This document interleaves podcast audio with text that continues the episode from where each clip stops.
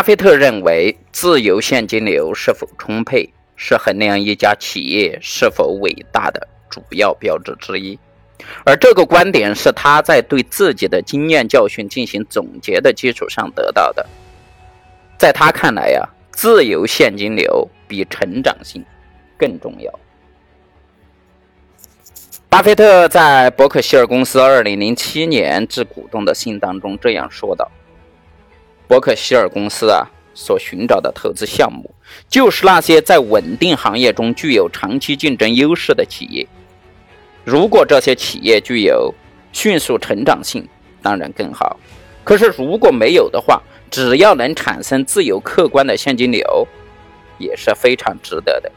因为伯克希尔公司可以把从中获得的自由现金流重新投入到其他领域当中。巴菲特认为，投资者购买的股票其自由现金流要持续的充沛，这是考察该股票是否值得投资的很重要的一个方面。一家真正伟大的企业，自由现金流必须充沛，是其前提条件之一。现金是可由企业任意支配使用的。纸币、硬币、现金的资产负债表中并入这种货币资金，列作流动资产；但具有专门用途的资金只能作为基金或者是投资项目，列为非流动资产。现金等物价呀，是指企业持有的这种短期的、流动性强的。易于变化为已知现金的这种资产，那么价值变动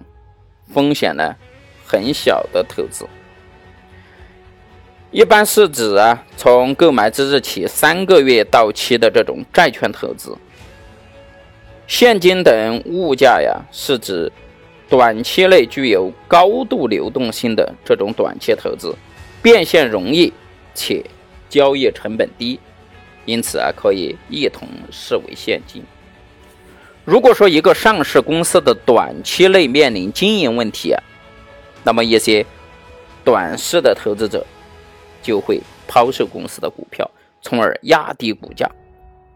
但是巴菲特不会这么做，他通常会去查看公司囤积的现金或者是有价证券的总额，由此来判定这家公司。是否具有足够的财务实力去解决当前的经营困境？如果一家公司持有大量的现金和有价证券，而且几乎没有什么债务的话，那么这家公司会很顺利度过这个艰难的时期。而一旦现金短缺或者是没有现金等价物的这种话，即使公司经理人再有能耐，也不可能挽回公司倒闭的局面。由此可见呀，现金和现金等价物是一个公司最安全的保障。从2008年的全球金融危机来看，那些拥有大规模现金的公司在危机当中啊，可采取的应对策略也更灵活一些。一家咨询公司的高级战略分析师说：“如果说一家公司拥有足够的资金，那么这家公司在当前的市场环境中。”占有极大的有利位置。当前许多优质资产的价格已经跌到了谷底。更为重要的是，这些公司都有意接受来自投资者的报价。对公司而言呢，通常有三种途径可以产生大量的现金。首先，它可以向公众发行出售新的债券或者是股票，所融得的这个资金在使用之前呢，会形成大量的库存金。其次，公司也可以通过出售部分现有的业务或者是其他资产来获得资金。最后，公司一直保持着，呃，运营收益的这种现金流入大于运营成本的现金流出，也会产生一部分的现金收入。如果一家公司啊通过这三种方式持续的运营，带来大量的现金积累，就会引起巴菲特的注意。因为这类公司往往具有持续竞争优势。巴菲特眼里的优秀公司原型就是伯克希尔公司旗下的国际飞安公司，也就是 FCI。伯克希尔公司啊，一九九六年收购了该公司，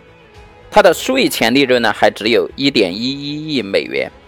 那么固定资产净投资呢五点七亿美元。而在伯克希尔公司收购该公司后的十年间，该公司资产折旧九点二三亿美元，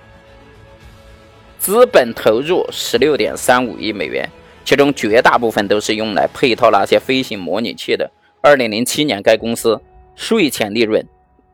就达到了二点七亿美元，比一九九六年增加了一点五九亿美元。不过，这与十斯糖果相比啊，还比较逊色。巴菲特眼里的糟糕公司啊，是那种成长速度很快，可是却需要大量资本投入才能够维持原有的发展速度，利润很少，甚至根本就赚不到钱的这种企业。美国航空公司就属于这种公司，从第一架飞机诞生的时候开始，就决定了航空公司需要源源不断的投入资金，而它有时候根本就不创造利润。